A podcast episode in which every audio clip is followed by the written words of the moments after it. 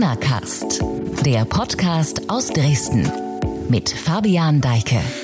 Wie angespannt ist die Lage aktuell in sächsischen Krankenhäusern? Drohen uns Verhältnisse wie derzeit in Belgien, wo Intensivstationen überlastet sind und Entscheidungen getroffen werden müssen, welcher Patient bessere Heilungschancen hat und deswegen ein Intensivbett bekommt und welcher nicht?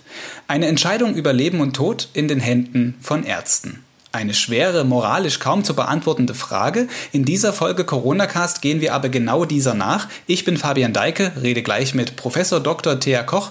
Sie ist Direktorin der Klinik und Poliklinik für Anästhesiologie und Intensivtherapie an der Uniklinik Dresden. Den Talk gibt es gleich. Zuvor aber blicken wir noch einmal kurz zurück, was in den zurückliegenden Tagen seit der letzten Folge Corona-Cast alles passiert ist. Fangen wir an mit der guten Nachricht. Die kam am Montag aus Mainz. Dort sitzt das Medizinunternehmen BioNTech, das zusammen mit dem US-Pharma-Riesen Pfizer einen Corona-Impfstoff entwickelt. Und der scheint zu wirken. Laut der Wissenschaftler dieser beiden Firmen sei eine Wirksamkeitsrate von über 90 Prozent zu beobachten. Der Impfstoff befindet sich noch in der dritten und letzten klinischen Studie. Anfang des kommenden Jahres soll er aber schon verfügbar sein. Die Impfung, und das betonen alle Seiten, also Politik und Pharmaunternehmen, wird freiwillig sein. In Sachsen sollen auch Impfzentren entstehen. Jeder Landkreis und jede kreisfreie Stadt soll so etwas einrichten. Klar ist auch schon, wie die Impfung ablaufen würde. Es gibt zwei Impfdosen im Abstand von drei Wochen. Nach der zweiten soll es eine Woche dauern, bis sie verlässlich wirkt. So, und dann war da noch die Demonstration am vergangenen Samstag in Leipzig, initiiert von den sogenannten Querdenkern. Rund 20.000 Menschen protestierten dabei gegen die Corona-Schutzmaßnahmen, weil aber, wie zuvor erwartet, die Mehrheit der Teilnehmer die Auflagen nicht akzeptierte, ließ die Stadt Leipzig die Demo auflösen. Es wurden keine Masken getragen oder Abstände eingehalten. Die Demo verlief überwiegend friedlich, jedoch kam es am Rande zu Auseinandersetzungen. Auch Journalisten wurden angegriffen. Unter den Teilnehmern haben sich Beobachtern zufolge bis zu 500 Rechtsextreme aus dem gesamten Bundesgebiet befunden und so kommentierte Ministerpräsident Michael Kretschmer die Situation am Tag danach, also am Sonntag, in einem Pressestatement. Ich will Ihnen sagen, keiner von uns in der sächsischen Staatsregierung und ich glaube auch der überwiegende Teil der Menschen in Deutschland hat Verständnis für diese Art von Demonstrationen, für, von Leichtfertigkeit, von Hybris in einer Zeit, in der ein offener Blick eigentlich zeigt, welche Gefahr durch den Coronavirus droht. Ja, das sagte Michael Kretschmer dazu. Inzwischen hat die sächsische Regierung Konsequenzen gezogen. Sie will das Versammlungsrecht verschärfen. Nur noch Kundgebungen mit bis zu 1000 Teilnehmern dürften dann stattfinden. Es gibt außerdem weiter Diskussionen über das Agieren der Polizei, wieso die Demo nicht eher aufgelöst wurde und zum Urteil des Oberverwaltungsgerichts Bautzen. Das hatte die Demo in der Innenstadt zugelassen, nachdem sie ursprünglich eigentlich auf eine Fläche am Stadtrand auf dem Messegelände hätte verlegt werden sollen. Zu all diesen Aspekten gibt es detaillierte Informationen und weitere Recherchen auf sächsische.de. Jetzt zum eigentlichen Thema dieser Folge Corona-Cast. Wie ist der Stand auf den Intensivstationen in Sachsen? Mir zugeschaltet Dr. Thea Koch, Leiterin der Intensivmedizin an der Uniklinik Dresden. Danke, dass Sie dabei sind. Wie geht es Ihnen? Ja, vielen Dank für die Einladung, Herr Deike. Mir geht es gut. Ich bin in der Lage, dass wir hier noch eine kompensierte äh, Belegung melden können und äh, bei guter Stimmung auf der Intensivstation sind. Sie sagen Ihr Bereich ist die Intensivmedizin. Sie halten sogar zwei Patente zum Thema Beatmungsgeräte. Sie sind Mitglied in zahlreichen Expertengremien von Anästhesisten. Man kann Sie also bedenkenlos als Expertin auf diesem Bereich bezeichnen. Und Sie sind seit über 20 Jahren an der Uniklinik tätig. Haben Sie sowas wie Corona aber schon mal erlebt, was Vergleichbares?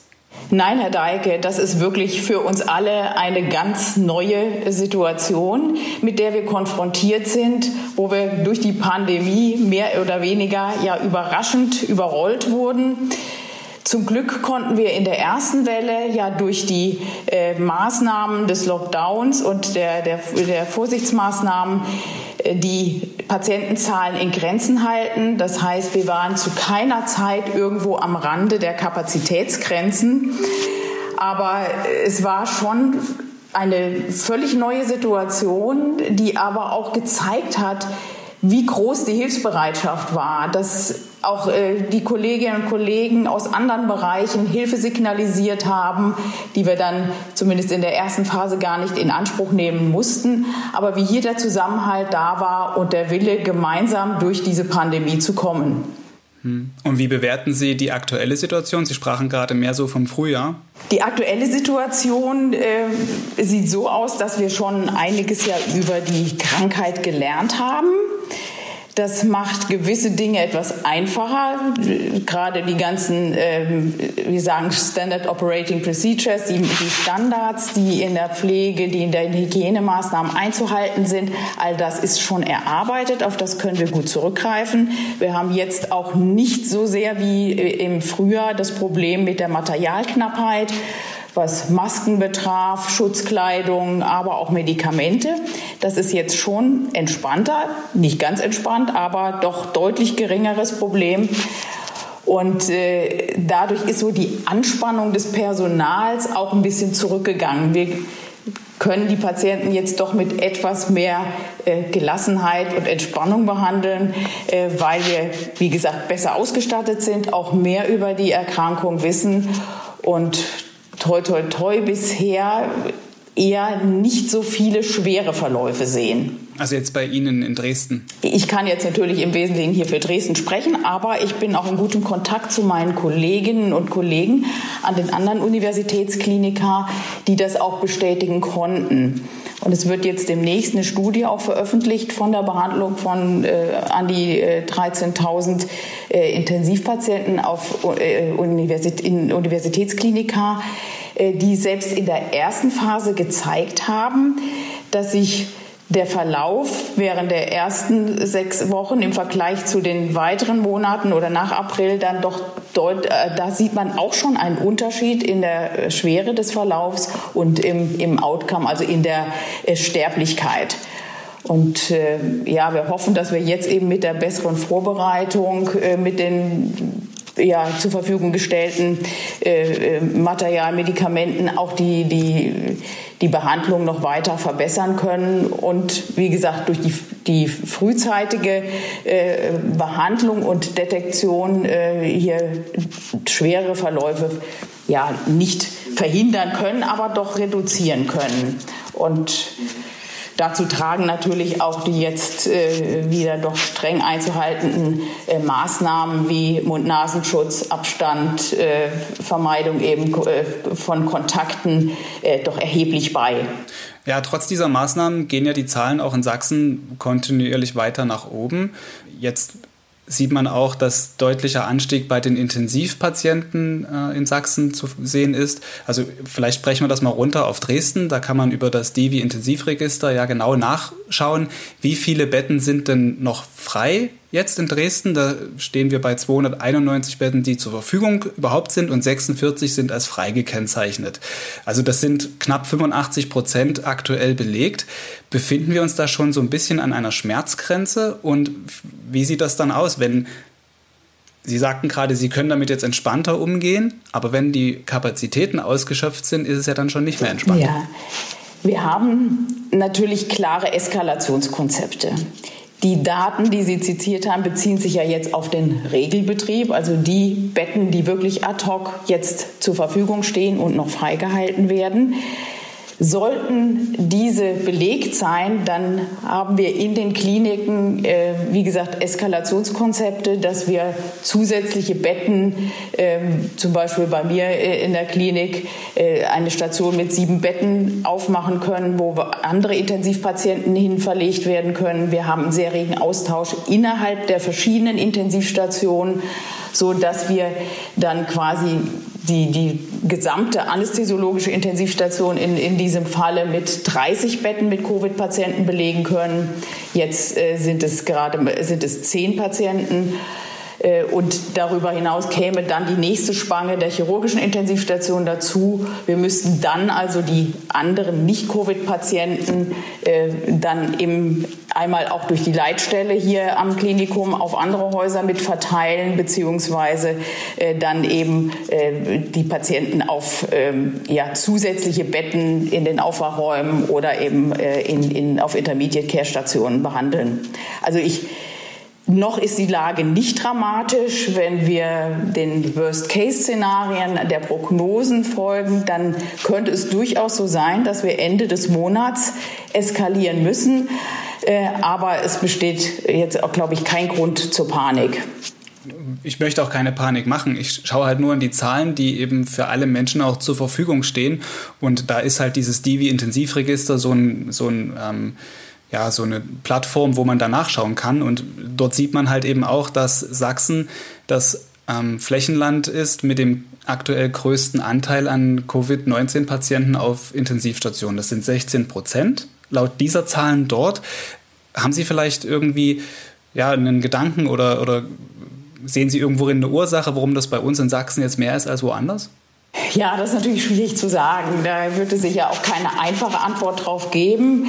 Äh, sicherlich gibt es in einigen Regionen doch noch äh, ja, Gruppen, die immer noch negieren, dass die Maßnahmen wie Kontaktsperre und Nasenschutz äh, nicht beachtet werden und die Krankheit verharmlost wird.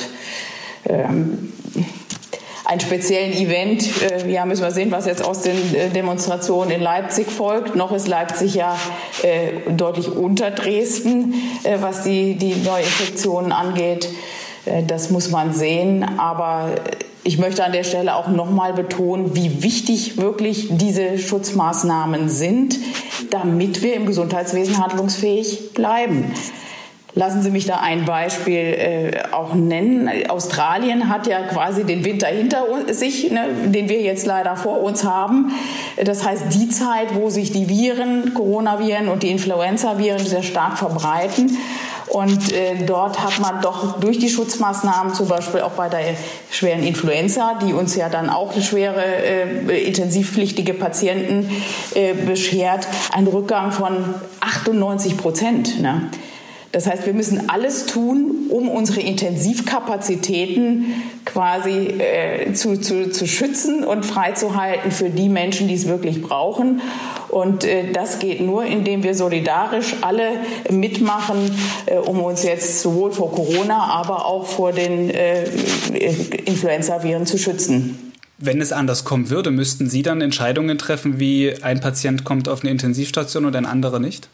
Äh, ich denke, da sind wir zum einen noch, noch weit davon entfernt. Wir werden dann natürlich auch sehr genau gucken. Es gibt ja auch viele Patienten, die jetzt zum Beispiel auch äh, schon, schon schwer vorerkrankt sind, die in Alten- und Pflegeheimen leben, die auch Patientenverfügungen haben, äh, die ausschließen, dass sie intubiert und beatmet werden oder gar überhaupt auf einer Intensivstation behandelt werden wollen. Diese Patienten haben wir zum Teil ja jetzt auch noch auf den äh, Intermediate Care Stationen oder auch Intensivstationen liegen. Ähm, sofern sie nicht, nicht äh, beatmet sind, dann müsste man natürlich dann äh, schon da differenzieren, wer äh, äh, hat sich auch gegen eine Intensivtherapie entschieden, gegen äh, Intubation und Beatmung und Organersatzverfahren, um die Patienten behandeln zu können, die eben die volle äh, Therapie auch wünschen. Gehen wir vielleicht mal in diese gesamte Behandlung hinein. Also was bedeutet eigentlich Intensivbehandlung? Wie erfolgt sowas? Was, was passiert da, wenn ich jetzt als Covid-19-Patient auf eine Intensivstation muss? Erstmal, wann wird überhaupt die Entscheidung getroffen, dass das passiert? Und was schließt sich dann an? Ja, der, sag mal, der typische Verlauf ist der, dass die Patienten über meist eine Woche schon grippale Symptome haben, äh, mit Husten, Abgeschlagenheit, äh, was sie, und die sich dann so wie gesagt, circa nach sieben Tagen verschlechtern, dann zunehmend auch Atemnot bekommen. Äh, sie werden dann von, vom Hausarzt oder Hausärztin eingewiesen in die Klinik. Dann wäre der nächste Ablauf, dass Sie sich eben hier in der Aufnahme vorstellen. Dann zunächst äh, geschaut wird, reicht eine äh, Sauerstofftherapie aus. Das heißt, das wird man über Maske oder Nasensonde erhöhte Sauerstoffkonzentrationen einatmet, zusammen natürlich mit äh, Physiotherapie und symptomatischen Maßnahmen. Oder kommt es zur weiteren äh, Erschöpfung, die auch jetzt durch hohe Sauerstoff, hohe Flusssauerstofftherapie, wir nennen das High-Flow-Therapie oder nicht-invasive Beatmung zu behandeln ist? Dann kommen die Patienten auf die Intensivstation, wo sie dann auch künstlich beatmet werden äh, und dort äh, entsprechend äh, therapiert werden. Hm. Und diese künstliche Beatmung, das erfolgt über diese, Sie sagten es vorhin schon mal, Intubierung. Das ist, stelle ich mir sehr schmerzhaft vor und auch die Folge davon. Gibt es da auch Alternativen dazu? Vielleicht zunächst, sehr schmerzhaft ist es nicht, denn das erfolgt selbstverständlich in, in Narkose, sprich die Patienten bekommen ein starkes Schmerzmittel und werden wie auch bei der Einleitung einer Narkose quasi in das äh, künstliche Koma versetzt, bevor dann diese Intubation, das heißt das Einlegen eines Beatmungsschlauches in die Luftröhre erfolgt. Der Patient äh, bekommt davon äh, an sich nichts mit. Und wie Sie schon sagen, das ist es gibt natürlich Alternativen und es werden auch nur die Patienten intubiert, die es, die es brauchen, wo die alternativen Behandlungsverfahren äh, nicht mehr zum Erfolg führen. Das heißt, wir versuchen vorher über eine Maske äh, Sauerstoff zu insufflieren, die Atmung zu unterstützen mit positivem Druck äh, und, selbst, und erst wenn diese Maßnahmen äh, nicht zum Erfolg führen, sprich der Patient zunehmend in eine Sauerstoffschuld gerät, nicht mehr genügend äh, Sauerstoff ins Blut äh, atmen kann und die, die CO2-Elimination, also das Kohlendioxid, was ja im Körper produziert wird, abgeatmet werden kann, dann muss die Intubation erfolgen, die dann auch in dem Stadium dann die einzige Alternative zu, äh, ist. Diese Beatmungsgeräte, das sind ja richtige Hightech-Maschinen. Äh, da gibt es ja auch verschiedene Hersteller äh, überall auf der Welt. Und man hat vor allem in der ersten Corona-Phase gehört, dass ähm, viele Hersteller sehr, sehr viel sehr produziert haben, auch an, an Kapazitätsgrenzen gekommen sind. Wurde auch in Dresden viel nachbestellt. Wie sind Sie aufgestellt da, was die Beatmungstechnik angeht jetzt? Also auch in Dresden haben wir äh, Beatmungsgeräte noch nachgestellt, auch für die Ausstattung dieser nächsten Eskalationsstufen. Das heißt, wenn wir zusätzliche Intensivbetten aufmachen müssen, die ja bisher nicht betrieben wurden. Äh, und das, äh, diesbezüglich sind wir wirklich sehr gut aufgestellt. Als Ultima Ratio, also im Notfall, kann natürlich auch je, mit jedem Narkosebeatmungsgerät, was wir hier ja in allen OPs äh, und auch in den Einleitungsräumen zur Verfügung haben, eine äh, suffiziente Beatmung durchgeführt werden. Wie muss ich mir das vorstellen? Jetzt hat man das irgendwie auf Lager beschafft, stehen die jetzt im Keller oder wie, wie, wie, wie ist das? Wird das dann doch mal zum Einsatz kommen oder ist das jetzt nur Reserve? Äh, wir haben zum Teil, wie gesagt, schon einen, einen Aufwachraum, ein früherer Aufwachraum, der ist schon ausgestattet. Da könnten sofort eben die Patienten auch äh, hin verlegt werden oder eben dann entsprechend andere Patienten, um, um auf der, der separierten Covid-Station auch äh, ausschließlich Covid-Patienten behandeln zu können. Und ein Teil ist natürlich jetzt noch in Reserve für den Fall, dass wir wirklich hier äh, deutlich erweitern müssen. Ne? Hoffen wir, dass die Reserve nicht benötigt wird. Reden wir aber noch mal weiter über diese Intensivbehandlung. Was passiert jetzt nach, ähm, unabhängig davon, was es für eine, oder abhängig davon, was es für eine Intensivbehandlung dann am Ende gewesen ist bei einem Covid-Patienten, ähm, nachdem er die Intensivstation verlassen hat? Und wie lange ist ein Patient auch so durchschnittlich Intensivpatient? Ja, wenn die Patienten sich so verschlechtern, dass sie beatmet werden müssen, dann äh, sehen wir häufig, dass doch 10 bis 14 Tage Beatmung erforderlich sind. Und danach, wenn die Patienten dann wieder extubiert sind, wieder alleine atmen, brauchen sie natürlich auch noch eine ganze Weile, bis sie wieder äh, entsprechend die Atemmuskulatur trainiert haben und äh, auch falls weitere Erkrankungen bestehen, äh, diese entsprechend behandelt sind, sodass die, der durchschnittliche ähm, oder mittlere Zeit der Intensivmedizin so bei äh, drei Wochen, zweieinhalb bis drei Wochen äh, liegt. Die Patienten gehen in der Regel anschließend in eine Rehabilitationseinrichtung. Und wir haben auch Kontakte aufrechterhalten zu Patienten, die von uns verlegt wurden. Die Patienten berichten, dass sie sich schon erholen, aber dass sie doch noch relativ lange über ja, Abgeschlagenheit, Müdigkeit, wir nennen das Fatigue, äh, klagen. Und äh, ja, dass es die, die Rekonvaleszenz deutlich länger dauert als jetzt nach einer äh, ja, Grippe oder einer schweren Grippe. Vielleicht der Begriff Rekonvaleszenz ist halt die Zeit, die es braucht, um wieder gesund zu ja. sein, zu werden. Also durchaus klagen sie noch über Atembeschwerden oder äh, eingeschränkte Belastbarkeit, muss man sagen, jetzt gerade auch im sportlichen Bereich. Okay, wie sieht denn das mit der medikamentösen Behandlung aus? Es gibt ja dieses Medikament Remdesivir, ähm, das, das ist so ein bisschen bekannt geworden. Was bewirkt das? Wird das überhaupt eingesetzt? Und gibt es da auch wiederum Alternativen? Ja, das Remdesivir äh, verhindert ja die, die Virusvermehrung äh, in den Zellen und ist sinnvoll in der Anfangsphase einzusetzen. Äh, am Anfangsphase der Erkrankung, also möglichst noch bevor der Patient auf die Intensivstation kommt. Ne, man will ja damit quasi die Viruslast senken, die Vermehrung der Viren und damit erst einen schweren Krankheitsverlauf äh, schon frühzeitig äh, zu verhindern. Wir hatten das Medikament auch in der ersten Phase schon bei einigen Patienten eingesetzt. Äh, ich meine, statistisch kann man da wenig Ergebnisse rausziehen.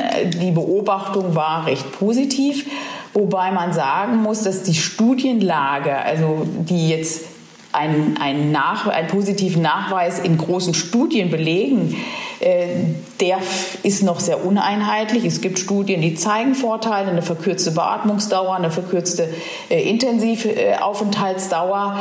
Aber es gibt durchaus auch Studien, die, die wenig Effekt zeigen.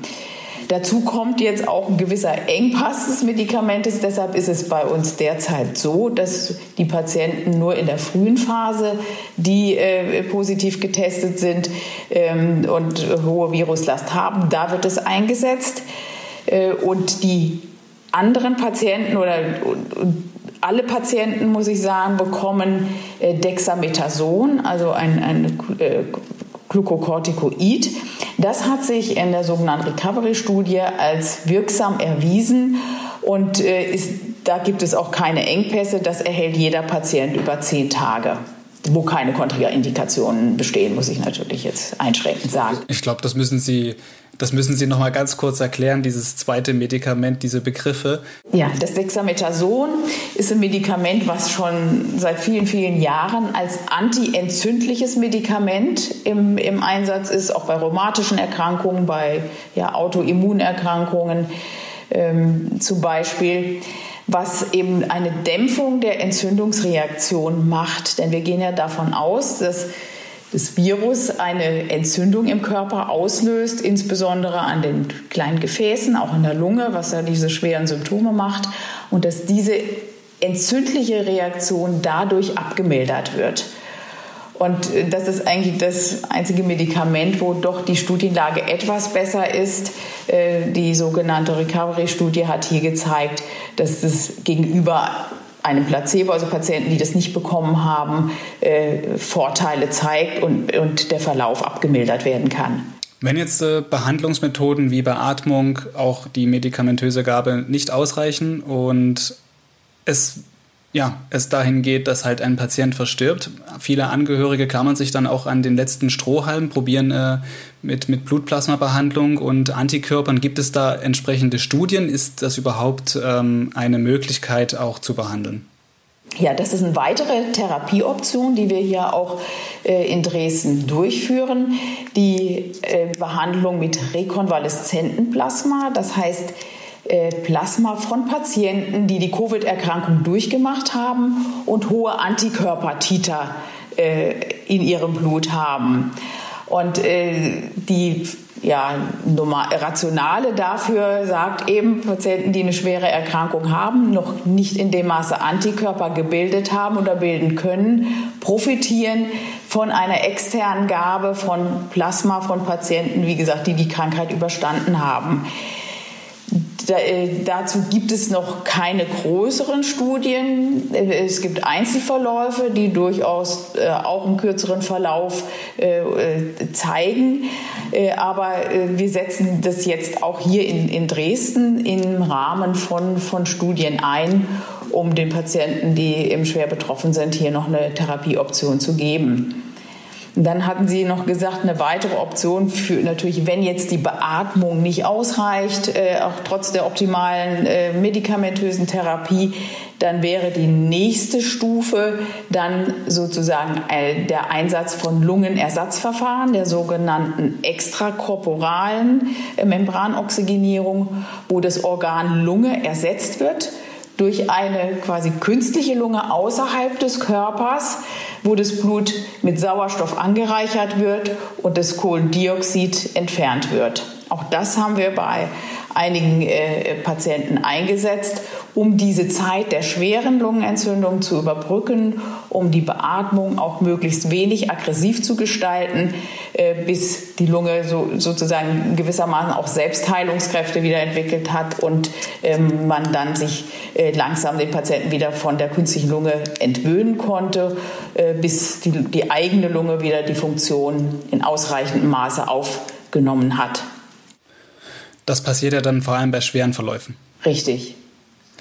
Wenn ich mir das so bildhaft vorstelle, das sieht sicherlich sehr dramatisch, sehr ergreifend aus. Also als Angehöriger kann man sich das kaum vorstellen, wenn jetzt tatsächlich mein Vater, meine Mutter dort liegen würde und das hätte, diese Krankheit und eben so behandelt werden muss.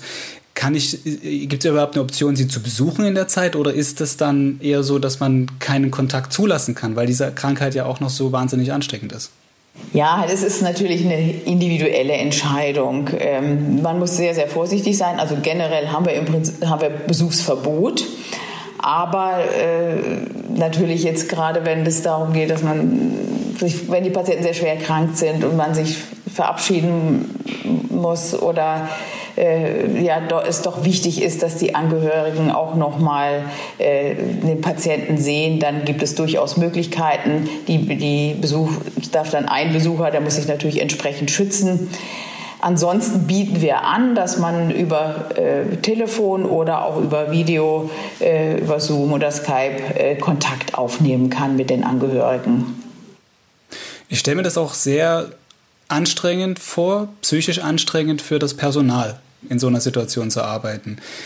Wie ist das bei Ihnen? Gibt es da Gespräche mit den Mitarbeiterinnen und Mitarbeitern, mit den Pflegekräften, Ärzten? Wie, wie gehen die damit um? Gibt es da Ängste? Da sprechen Sie einen ganz äh, wesentlichen Punkt an, äh, denn die, die, gerade die Pflegekräfte stehen ja wirklich Tag und Nacht am Patienten. Wir Ärzte sind zu den Visiten da, zu den äh, Behandlungen, aber den viel, viel engeren Kontakt hat das Pflegepersonal.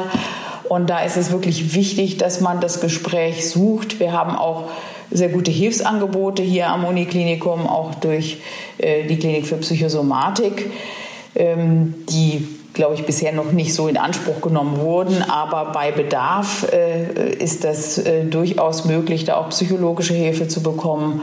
Auch für die Angehörigen gibt es das sogenannte Kriseninterventionsteam, die dann äh, äh uns auch und auch die Angehörigen unterstützen. Wichtig ist, dass die Mitarbeiter die Möglichkeit haben, auch darüber zu reden äh, und äh, das, das zu verarbeiten. Ebenso wie natürlich auch die Angehörigen. Wie ist das eigentlich? Gab es auch dann in Ihrer Klinik Ansteckungen des Personals? Bisher glücklicherweise nicht. Äh, wir haben keine Infektionen halt durch Patienten im Dienst oder auch äh, vice versa. Äh, es gibt einige wenige Infektionen bei den Mitarbeiterinnen und Mitarbeitern, die aber aus dem privaten Bereich herrühren. Eine Frage vielleicht am Ende noch. Ich hatte in meinem Gespräch mit dem Virologen Alexander Dalbke von der TU Dresden, Sie kennen sich sicherlich, äh, vor zwei Wochen hatte ich ihn gefragt, ob er eher zuversichtlich oder skeptisch nach vorne blickt. Er entschied sich dazu, eher Mutmacher zu sein. Was sagen Sie? Wo stehen wir, sagen wir mal so, in einem halben Jahr? Ich persönlich bin auch äh, zuversichtlich äh, und äh, auch optimistisch für die Zukunft. Zum einen erwarten wir natürlich in einem halben Jahr die Impfung, was uns Mut macht. Äh, zum anderen äh, sehe ich zumindest hier in, in unserem Raum, äh, doch, dass wir gut aufgestellt sind, äh, die Patienten adäquat behandeln zu können. Und äh, daher denke ich, dass wir in einem halben Jahr so doch den, den Peak, über, deutlich, Peak deutlich überwunden haben an, an, an Patienten und langsam ins Frühjahr gehen können mit etwas gelasseneren äh, äh Maßnahmen. Und daher denke ich, sollten wir zuversichtlich in die Zukunft schauen, aber nur dann, wenn auch wirklich die Mehrzahl der Bevölkerung sich an die Schutzmaßnahmen hält. Das ist entscheidend, dass die Schulen offen bleiben können, äh, dass auch, äh, wie gesagt, der, Lockdown ähm, gelockert werden kann. Denn das hat sich wirklich deutlich erwiesen, dass es eine wirksame Maßnahme ist, die leider auch noch ein bisschen länger äh, einzuhalten sein wird. Denn selbst wenn der Impfstoff dann in einem halben Jahr zur Verfügung steht, braucht es natürlich auch noch eine gewisse Zeit, um wirklich diese Impfung durchführen zu können äh, und äh, hier eine entsprechende ähm, Abwehr in der Bevölkerung zu induzieren. Also heißt es eher, nach vorne blicken, wir kommen da durch und dann wird es wieder besser. So sehe ich das. Gemeinsam schaffen wir es, wenn alle mitmachen und sich entsprechend sich und andere schützen. Das war Professor Dr. Thea Koch, Direktorin der Anästhesie und Intensivmedizin an der Uniklinik Dresden. Vielen Dank, dass Sie sich Zeit genommen haben für dieses Gespräch. Vielen Dank, Herr Deike. So, und damit ist auch diese Folge Corona Cast schon wieder zu Ende. Ich habe noch zwei Dinge ganz kurz. Redaktionell hat an dieser Episode wieder mein Podcast-Kollege Andreas Sabo stark im Hintergrund mitgewirkt. Deshalb einmal an dieser Stelle vielen Dank und der Hinweis an alle Zuhörer, schaut mal bei Andreas Sabo auf dem Twitter-Kanal vorbei. Er feuert da jeden Tag einen unheimlich informationsstarken Corona-Thread mit mehreren Tweets über die Lage in Sachsen raus. Link zum Twitter-Profil finden Sie in der Beschreibung dieser Folge. Folge. Ebenso sind da wieder weiterführende Artikel von sächsische.de zu den Themen dieser Episode. Damit tschüss und bis zum nächsten Mal.